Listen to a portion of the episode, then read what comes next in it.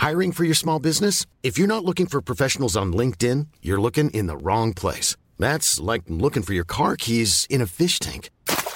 LinkedIn helps you hire professionals you can't find anywhere else, even those who aren't actively searching for a new job but might be open to the perfect role. In a given month, over 70% of LinkedIn users don't even visit other leading job sites. So start looking in the right place. With LinkedIn, you can hire professionals like a professional. Post your free job on linkedin.com slash spoken today. L'Entertainment Lab by Newton Studio, c'est le podcast 100% Brain Entertainment. Créatifs, responsables de marque, directeurs de plateformes technologiques, Pure Players Entertainment et Communicant 3.0 nous partagent leur point de vue sur l'avenir des marques et du divertissement à l'ère digitale. Ce podcast est animé par Alexis Ferber.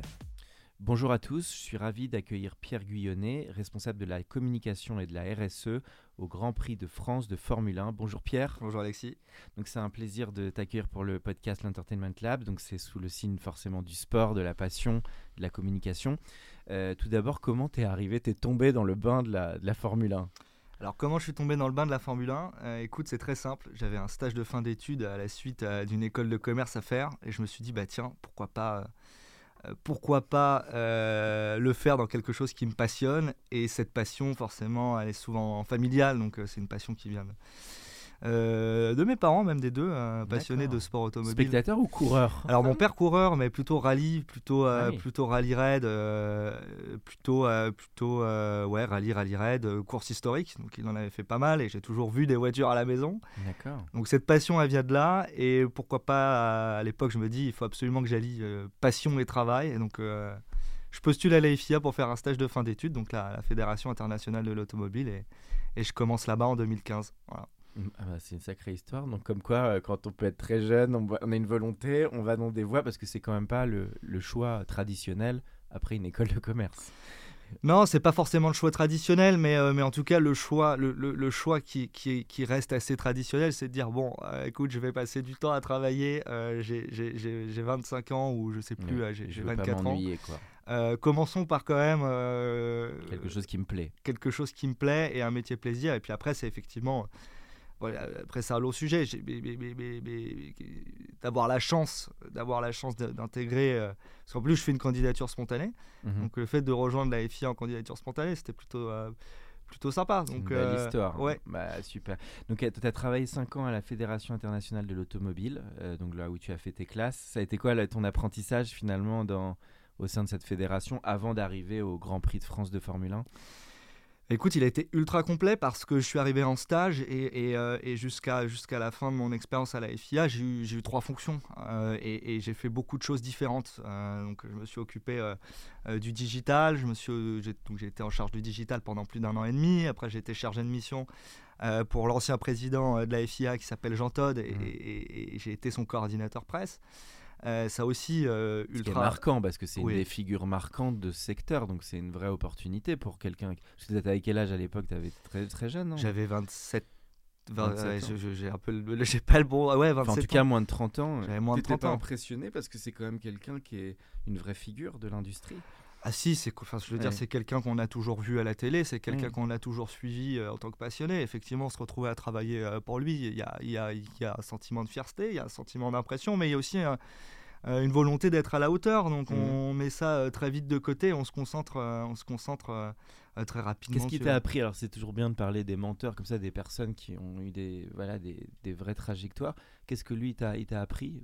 Peut-être sur son exigence, son, sa perfection Oui, alors il, m'a appris beaucoup, beaucoup de choses. Hein. Je, déjà sur, sur ce, qu'est, ce, qu'est, ce qu'est le sport automobile dans sa globalité, ce qui sont les parties prenantes euh, pourquoi le sport automobile, euh, pourquoi avant, pourquoi maintenant, pourquoi après, euh, les enjeux, etc. Donc déjà, en termes de, sujets... une vraie connaissance du milieu du, secteur. Quoi. Une connaissance incroyable. Et puis après, sur, sur, des, sur des compétences...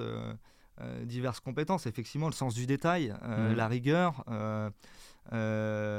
et puis la volonté, la motivation, toujours vouloir se dépasser. Il est, c'est vraiment quelqu'un qui, qui, qui m'a beaucoup appris de ce côté-là. Et puis gestion du stress, ne pas réagir sous l'émotion, Euh, vraiment, je retire une très très. Euh, c'était d'une grande richesse cette expérience-là. Apprentissage très humain aussi, quoi, qui t'a appris dans, à progresser personnellement. Ouais, totalement. C'est euh, très intéressant. Et donc, donc aujourd'hui, donc tu t'occupes de la communication et du RSE au Grand Prix de France de Formule 1.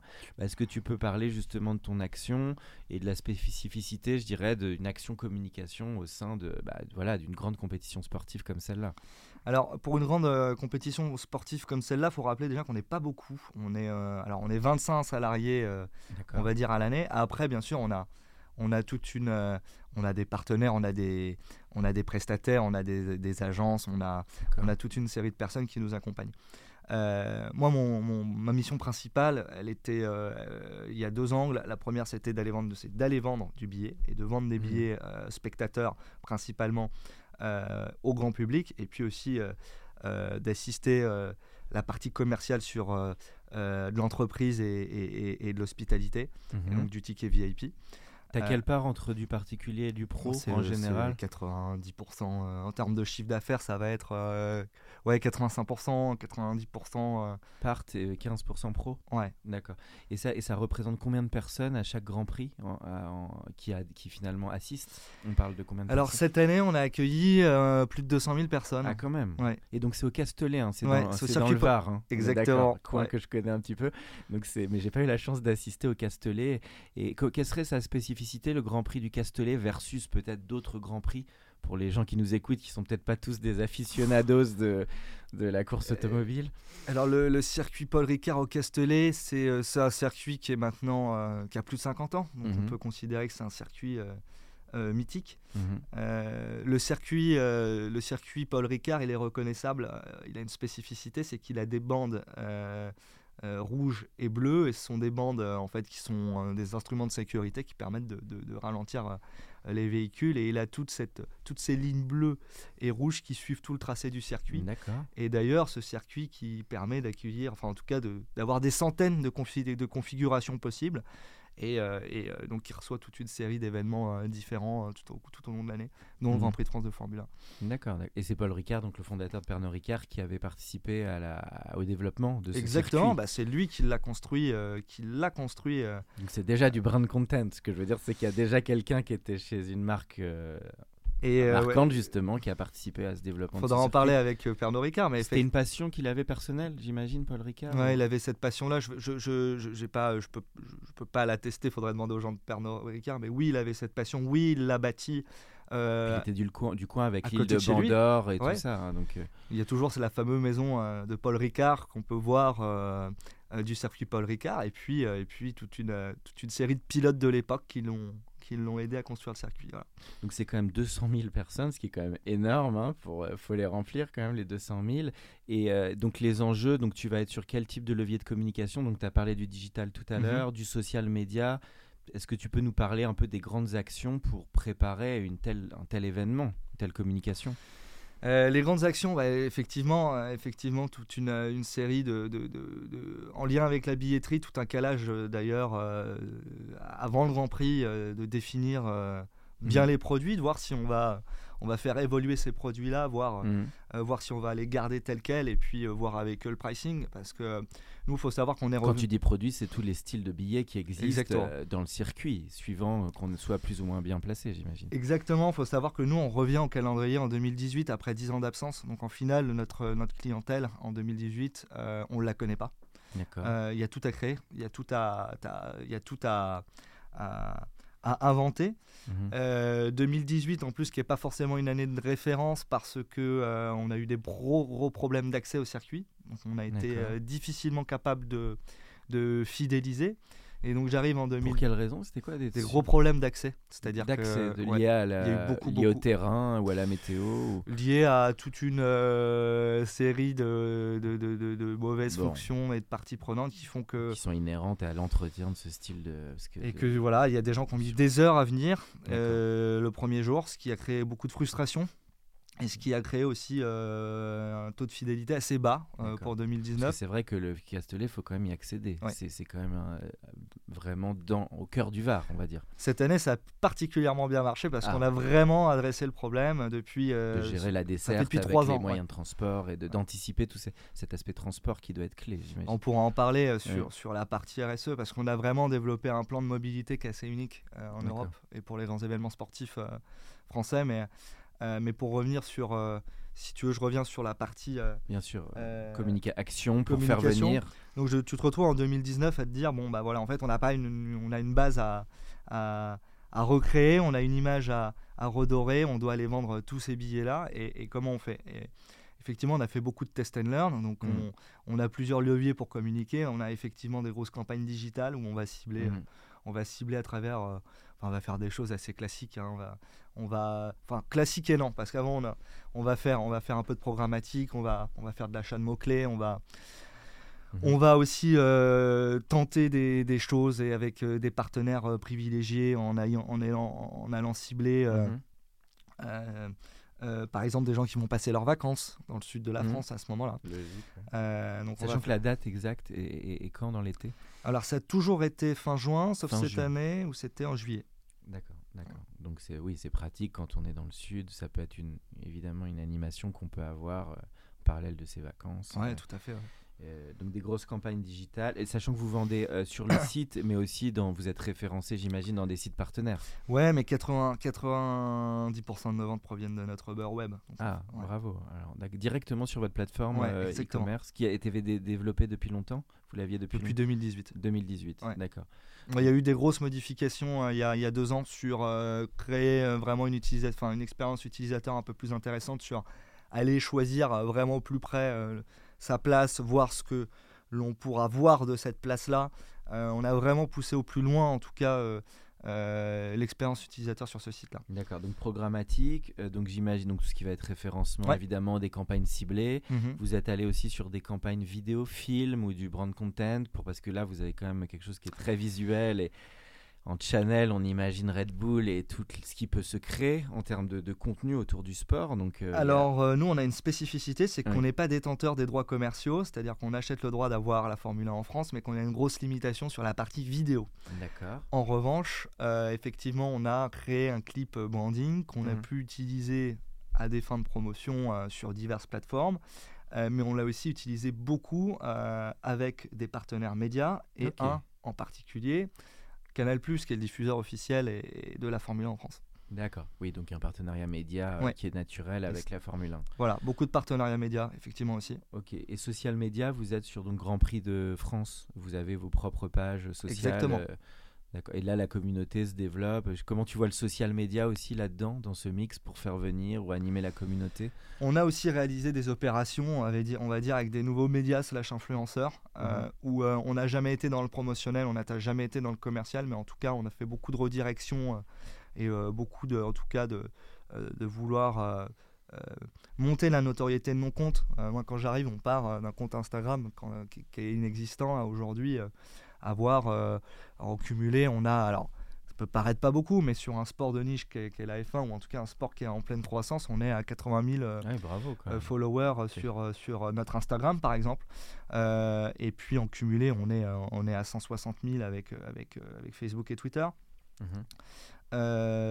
Ce qui est d'ailleurs, si on doit le comparer avec d'autres Grands Prix, on est dans, dans- dans le tiers supérieur des Grands Prix avec le plus de une- la communauté, d'une part, la plus grosse, et deuxièmement, avec le plus d'engagement. Parce que euh, vraiment, le, la clé pour nous, Mhm. c'était de se dire euh, voilà, on peut créer une communauté, mais cré- créons une communauté saine.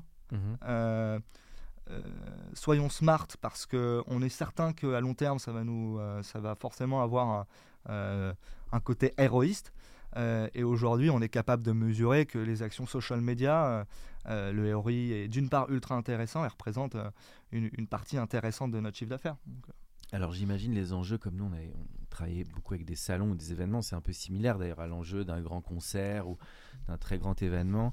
Donc ça va être réussir à fidéliser des clients d'une allée sur l'autre. J'imagine toute la difficulté c'est à chaque fois de repartir de zéro.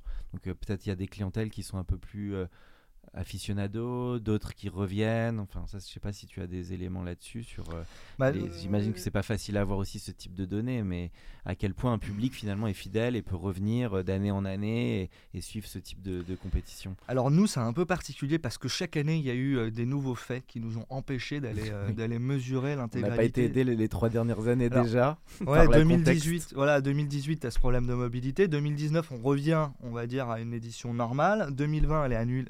Donc on pourrait se baser sur 2019. 2020 annulé. 2021, on est, euh, on est en, en 15 000 personnes par jour dans trois bulles de 5 000 personnes. On est d'ailleurs le premier grand événement sportif à recevoir euh, autant de gens euh, dans une période un peu compliquée. Donc masqué, tout le monde masqué et tout ça. Comment le vous monde avez fait? Ça, c'est une Alors, prouesse de monter un genre événement dans ces contextes. beaucoup de travail avec, avec les services de l'État. On est, on est le premier grand événement sportif international à, à- à mettre en place, enfin, en tout cas à déclencher le pass sanitaire euh, sur le sujet à l'époque. Et puis l'avantage, si tu veux, de la configuration d'un circuit, c'est que les tribunes sont euh, éloignées, donc on pouvait créer des bulles différentes. Ah, bravo ça. Parce Euh, qu'il y en a beaucoup qui ont dû lâcher, qui pensaient que le gros événement allait avoir lieu et puis finalement ils ont dû annuler.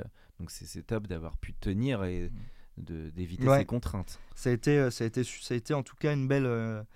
Euh, la période Covid, on la vit bien, on l'a bien vécu parce qu'on a passé du temps en 2020 avec l'annulation. Effectivement, c'est dur pendant quelques jours de se dire qu'on n'aura pas d'événement, mais on a vraiment exploité ce temps-là Mhm. euh, pour tout repenser sur tous les sujets. Donc là, on parle de com, euh, de RSE, un peu de marketing, mais on a vraiment tout remis à plat et repensé, euh, repensé à tout euh, sur notre Grand Prix. Et donc 2021, on réaccueille des gens. Et donc 2022, Oui, voilà, tu parlais d'engagement et comment les, Ouais. les, les éléments que tu avais sur, en la matière. Exactement. Mais il y a un point aussi fondamental, c'est qu'il y a eu une transformation dans la clientèle de la Formule 1. Je sais pas, je sais pas si vous. Je pense que des gens, en tout cas, qui nous écouteront, euh, ont forcément regardé cette série qui est Drive to Survive sur Netflix, D'accord, Drive to Survive. Voilà. ok. qui été un carton fantastique sur Netflix, hein, qui était, qui est une des top séries Netflix de, de ces dernières années. Et pendant le confinement, on est, on a, on a, il y a eu une transformation, en tout cas, euh, De, de- la, de- de la perception du sport, c'est ça d'une part la compréhension du sport, Mhm. parce que c'est un sport qui est, euh, qui est un peu euh, confidentiel à la base. C'est un sport qui est un peu. certains le considèrent d'élitiste, certains le Mhm. considèrent un sport particulier. Moi, quand j'étais jeune, dans la cour de récré, quand je disais que je regardais la Formule 1, personne ne regardait. hein, on Oui. pas est Il même. y a un sujet peut-être de modernisation, parce que alors, moi aussi je suis en génération, je pense après toi, mais il y a peut-être un, comment dire, comme un âge d'or des pros, des sénats, mais un peu qui est issu du passé, non? Est-ce qu'il y a peut-être ça à, à lever pour Alors- redonner une nouvelle fraîcheur au sport en fait? Bah, justement, Netflix a permis de donner cette nouvelle fraîcheur. C'est-à-dire qu'on était sur une, une clientèle, euh, une clientèle en tout cas de spectateurs et même une moyenne Ouais, d'âge Beaucoup téléspectateurs. plus jeune, quoi. Ils ont rendu ça moderne. quoi. Exactement. D'aller euh, chercher euh, de la génération Z, d'aller C'était une saison Drive to Survive? Je vais me faire taper sur les doigts, mais je crois On qu'on est à la hein. quatrième, cinquième. Quatrième quand même. Et si tu peux raconter pour les gens qui l'ont pas écouté, on sait bien parce qu'en plus ça fait lien avec l'entertainment qui est notre thème. Mais tu, quel était, qu'est-ce qui t'a plu toi dans cette série? Alors, en plus, il faut savoir qu'à l'époque, j'ai travaillé avec euh, les équipes de Netflix Ah, parce que j'étais à la FIA, j'étais responsable média. Donc, euh, Parce qu'ils ont tourné en France partiellement. Ils étaient. euh, Non, mais ça- en fait, euh, c'était dans mon ancienne expérience à la FIA où je faisais tous les grands prix. Donc, j'étais avec l'équipe de prod. Euh, ils ont permis, en tout cas, de. La Formule 1 était un monde assez feutré, assez, euh, c'était assez opaque, euh, c'était euh, très aseptisé sur euh, les prises de, de parole, les, les- tout ce qui était montré, tout ce qui était diffusé. Netflix a permis de mettre une caméra à des endroits où normalement il n'y en a pas. Ça Netflix, fait un peu penser à 10% ce que tu dis. Si, Mais- ce qui s'est passé dans le cinéma, ils l'ont fait sur la Formule 1 finalement. on est, on est entre la télé-réalité, on est, euh, on est sur de la découverte vraiment de ce qu'est le sport parce que les, les, gens, coulisses quoi. voilà, Ouais. les coulisses incroyables. C'était, ça a été, euh, ça a été en tout cas euh, une vraie révélation pour les gens, une vraie révélation pour, de- sur, euh, en tout cas pour, pour euh, montrer ce qu'est le sport. Donc c'est, euh, et puis ça correspond à toutes les, euh, voilà, je, Tout ce faut- qui se passe dans ce milieu quoi. tout ce qui se passe dans ce milieu et ça reste, ça correspond à toutes les, toutes les phases euh, du storytelling. Alors on va pas parler de, de, Eh ben, Campbell et du héros, et du héros aux mille visages, mais, Mais ça donne envie de le voir en tout cas. Et donc ça reste assez humain aussi parce que. ouais, justement c'est très humain. On a l'impression, voilà, c'est des acteurs récurrents, sont des, euh, c'est un TV show, mais, mais, mais, mais, mais, dans la réalité. T'avais vu le film aussi de Ron Howard avec Daniel Brühl sur les, deux les deux coureurs qui, qui s'affrontaient là. C'était c'était Nicky Loda et James Hunt. Tu l'as vu ce film Bien sûr. Et t'as aimé aussi? Bien sûr. parce que ça, je, je ça m'avait marqué que Ron Howard il fasse ce film. Euh, non, non, bah, c'est vrai que les images de télé ou de série ou de cinéma peuvent amener une, un autre regard. Et comme c'est intéressant que ça. Donc finalement, ça peut peut-être t'amener des publics plus jeunes, plus qui peut un peu first timer comme on dit sur ce type de compétition. C'est ce qui s'est passé. C'est ce qui s'est passé. D'où l'analyse de, se dire aujourd'hui qui ont fait des listes parce qu'on va dire que 2022 a été vraiment l'année, cette année a été vraiment l'année où ça a rabattu les cartes. Ça a rabattu les cartes. Bon bah ça c'est très intéressant que tu racontes ça sur les séries. Euh, alors voilà, on arrive un peu au dernier tiers du, podcast. Alors moi, ça m'intéresse ce que tu dis sur l'entertainment le, parce que, alors là, je me mets un peu en prospective. Bon, ce qui est difficile, j'imagine, dans votre business, c'est que vous avez un temps fort à l'année. Bon, en même temps, il faut faire vivre toute l'année des communautés. Est-ce que toi, tu crois demain euh, monter des programmes, ça peut être de e-learning, de masterclass, de, des, un modèle plus média finalement, qui fait que les gens pourront accéder à des contenus euh, spécifiques. Enfin, j'imagine que tu réfléchis. Ça m'intéresse de parler de ça avec toi parce que bah, tu sais qu'il y a eu l'essor des masterclass qui s'est passé aux États-Unis euh, et, sur l'e-learning qui se développe beaucoup. Et donc euh, voilà, comment tu vois ça sur comment finalement une, une expérience physique événementielle, bah, la rendre plus vivante à l'année avec des programmes ou des choses comme ça Alors, il y, a plusieurs choses effectivement. Par le passé, on a fait des roadshows, c'est-à-dire mm. qu'on se déplaçait de ville en ville, on faisait des démonstrations de Formule 1. Mm. Euh, on s'est rendu compte que le produit n'était pas euh, très héroïste et était très compliqué à monter, même si ça a été une expérience fantastique avec à l'époque euh, Renault Sport. on réfléchit à des nouveaux sujets, effectivement, tu le mentionnes, c'est d'exister tout au long de l'année. Parce mm-hmm. que quand tu as un événement et que tu es, uniquement présent euh, pendant trois jours, mmh. euh, exister euh, tout au long de l'année en, dehors du contenu. Il y a des choses à faire. Aujourd'hui, l'avantage du sport automobile, c'est qu'ils se font bien dans le virtuel. Mmh. Donc aujourd'hui, c'est de réfléchir à quelle typologie de, de nouvelles actions que tu pourrais mettre en place. Donc ça peut être de l'immersif, du métaverse. C'est exactement ça. Voilà, on a nous interviewé le directeur retail du, de Facebook sur Meta. C'est vrai qu'il peut y avoir des nouvelles expériences virtuelles qui peuvent, j'imagine, qui sont propices à ce type de sport. Est-ce que c'est un grand Est-ce que on ajoute, euh, on ajoute, euh, on crée aussi, on peut, on, l'avait un petit peu fait dans le passé, mais est-ce qu'on va plus loin On peut créer euh, de la détection de talent avec du e-sport, on peut mhm. et faire un tournoi, on peut exister dans le métaverse et refaire un, Grand Prix de France virtuel, qui permet aussi de, ce qui permettrait aussi d'aller d'aller trouver des partenaires, puis d'être générateur de revenus parce que c'est, mhm. il faut aussi générer des revenus pour pour exister et puis, euh, et, puis, euh, et puis plein de choses auxquelles on pense, ouais, comme ça. Ça peut, oui, prolonger l'expérience et amener une diversification et, et, des nouvelles expériences liées à tout ça. Alors, c'est intéressant que tu sois sur la, tes communications et RSE, donc on va parler forcément un peu des RSE, parce que la Formule 1 euh, bah, amène aussi des questions sur tout ça. Est-ce que, qu'est-ce que tu peux dire là-dessus, sur bah, peut-être la perception du sport actuel et ce qui peut évoluer dans la manière de l'envisager avec la RSE alors il y a plusieurs choses. C'est pas parce qu'on est en Formule 1 que c'est complètement antinomique avec RSE. Euh, ça peut paraître euh, complètement à l'opposé, mais, euh, mais on va. Il n'y a pas encore de Formule 1 électrique, j'imagine. Il y a de la Formule électrique. Ah, ça arrive. depuis quelques années, mais la Formule 1 aujourd'hui, elle s'oriente vers une typologie de motorisation avec du biocarburant. D'accord. Donc ça, c'est une tendance de fond euh, qui, est, qui, est, menée euh, par Formula One et la FIA. Ah, tu peux citer quand même Formula One et FIA. Ouais, ouais, bien sûr. c'est et tu penses que ça peut devenir vraiment la norme, enfin ça peut devenir une tendance lourde en tout cas sur les biocarburants? Mais en tout cas, euh, le rôle du sport automobile, c'est aussi d'être un laboratoire. je pense que la Formule 1 joue, joue bien ce rôle-là en essayant de développer du biocarburant. Mhm. Euh, et, euh, d'ici 2026, ça sera complètement, le moteur serait déjà un moteur hybride. Hein. Ça, on le sait pas trop, mais depuis déjà maintenant 7 ans, c'est un moteur hybride. Donc un moteur électrique plus un moteur Ça, les gens le savent pas. Je pense que dans l'inconscient, on se dit encore beaucoup essence, alors qu'en fait, il y a déjà eu cette mue qui est en cours. Exactement. Il y, a une, il, y a, il, y a une, il y a une transformation, en tout cas, sur, euh, ce qu'on appelle l'unité de puissance, donc entre guillemets le moteur, qui est réalisé déjà depuis euh, une dizaine d'années et qui va sur, euh, sur, euh, sur ces sujets-là et qui est très impliqué sur ces sujets-là. Ça, c'est la première chose. La deuxième chose, nous, notre, notre, notre responsabilité en tant qu'organisateur, elle est, elle est forte. voilà, alors il y a plusieurs grands prix dans le monde, nous on est vraiment que le Grand Prix de France. Mmh. quand on revient en 2018, d'intégrer ces notions-là d'éco-responsabilité mais de social, elle est inhérente, elle est clairement intégrée à notre raison d'être. Donc mm. c'est vraiment ce sujet sur lequel on travaille depuis 2018. Et puis comment on l'a adressé nous? Mm-hmm. Alors forcément on l'a adressé sur le détail sur toute une série de sujets. Mais notre grande force, c'est qu'on a, on a su en fait euh, régler deux problèmes. On va reparler des problèmes de mobilité en 2018. Mhm. Euh, on a voulu régler les problèmes de mobilité, mais en ayant travaillé sur le sujet euh, plus en profondeur, on a aussi réglé, enfin, réglé tenté de régler un problème qui, est, qui, qui, qui, pardon, qui concerne tous les grands organisateurs d'événements, qui est le mhm. transport des spectateurs. D'accord.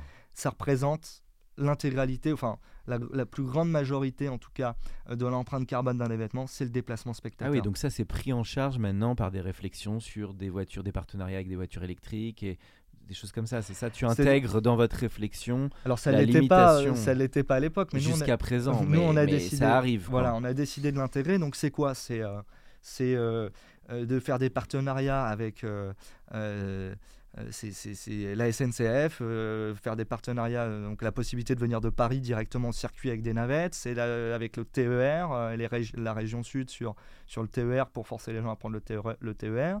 C'est aussi de gratifier les gens qui ont une démarche éco-responsable en venant, mhm. donc c'est-à-dire que 65% de nos spectateurs qui sont venus en 2022 ont utilisé un mode de transport alternatif. Quand je dis mhm. alternatif, c'est soit ils ont utilisé nos parkings relais, parce qu'on avait presque une dizaine de parkings relais, où euh, les gens venaient se garer en parking relais, on les emmenait en navette euh, au circuit. C'est soit venir euh, en covoiturage, quand ils venaient à plus de 4 dans une voiture, minimum 4 dans une voiture, ils avaient la possibilité gratuitement de se garer juste derrière leur tribune. Hmm. C'est de demander aux gens de.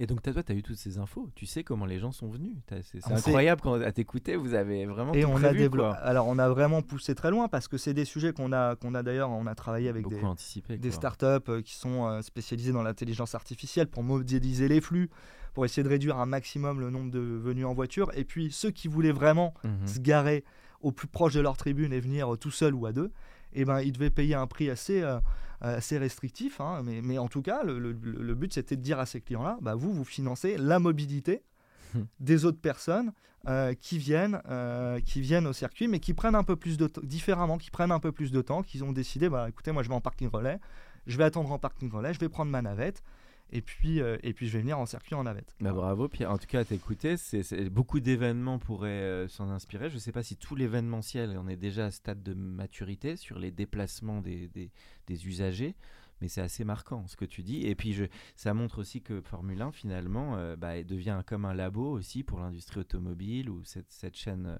cette filière en fait de réflexion et d'avancement sur, ouais, bien sûr. ces sujets. Bah, il nous arrive de, rencontrer d'autres, euh, d'autres, euh, enfin, il m'arrive de rencontrer d'autres personnes en charge de ces sujets-là pour d'autres grands événements sportifs.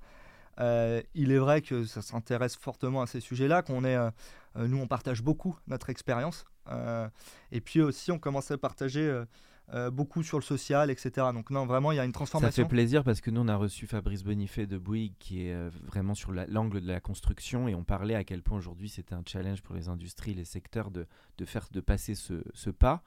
Et quand on t'entend, c'est super de se dire que quand on commence à implémenter ça vraiment dans son activité, c'est ça qui va faire changer les, les, choses petit à petit. Donc, euh, bon, même si c'est un long run, hein, on le sait, euh, ça ne va pas se faire du jour au lendemain.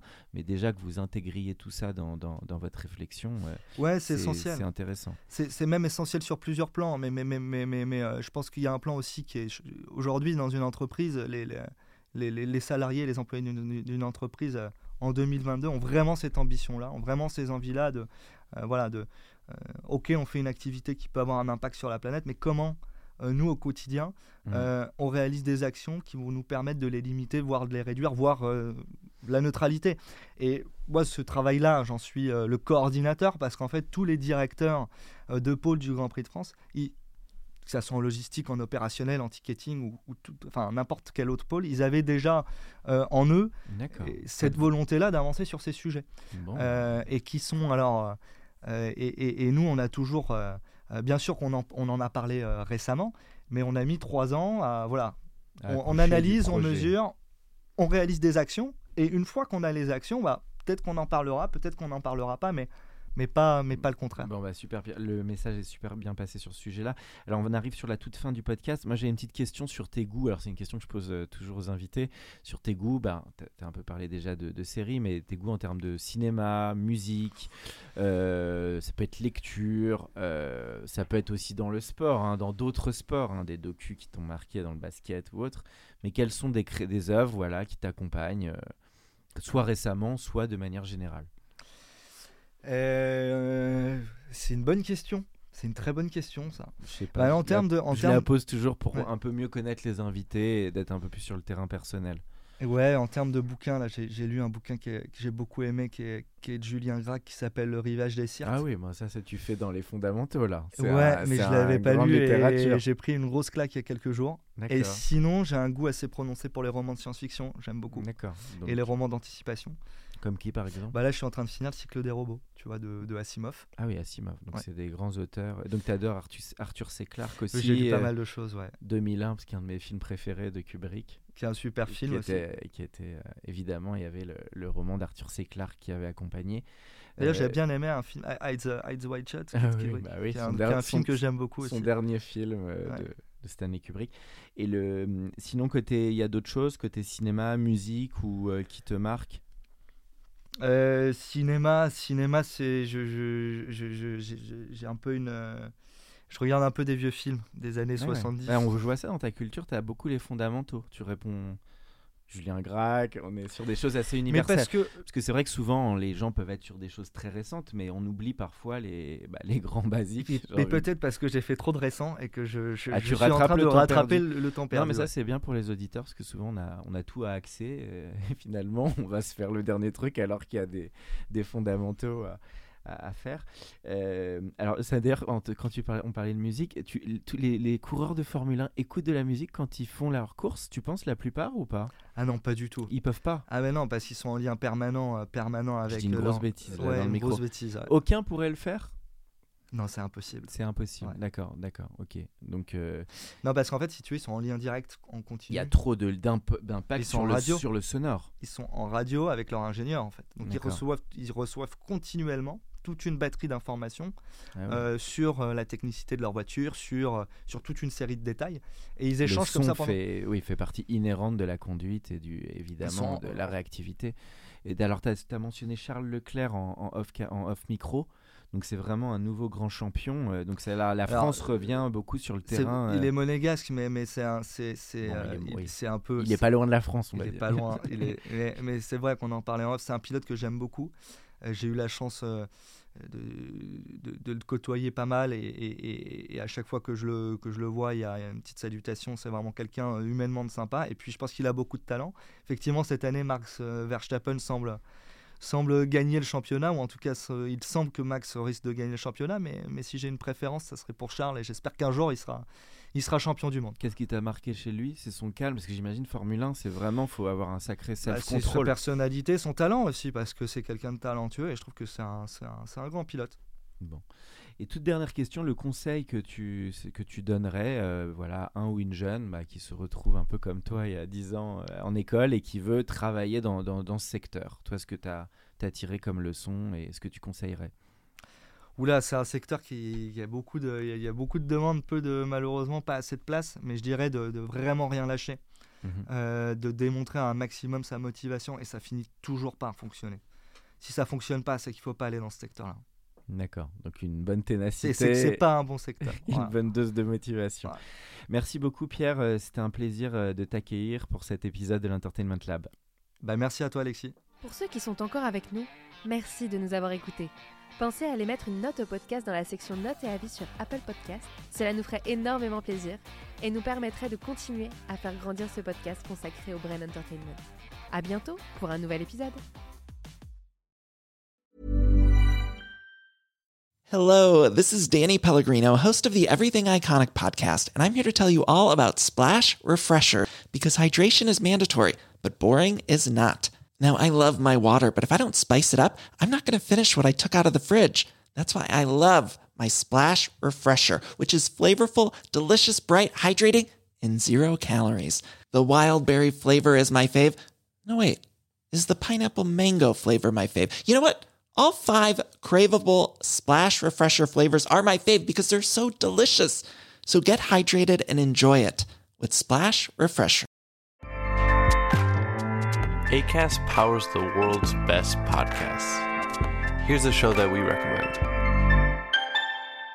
The Real Housewives is a guilty pleasure for most, but if you're looking to not feel guilty about that pleasure, tune in to Everything Iconic with me, Danny Pellegrino, where I break down all the messy moments and behind the scenes antics of Bravo's popular franchise. And on Everything Iconic, I also interview celebrity guests like Kelly Ripa, Kiki Palmer, Drew Barrymore, Cameron Diaz, and more about their guilty pleasures, their past work, and so much more. So if you're pop culture obsessed and find yourself watching way too much reality TV like me, tune in to Everything Iconic with Danny Pellegrino wherever you listen to podcasts.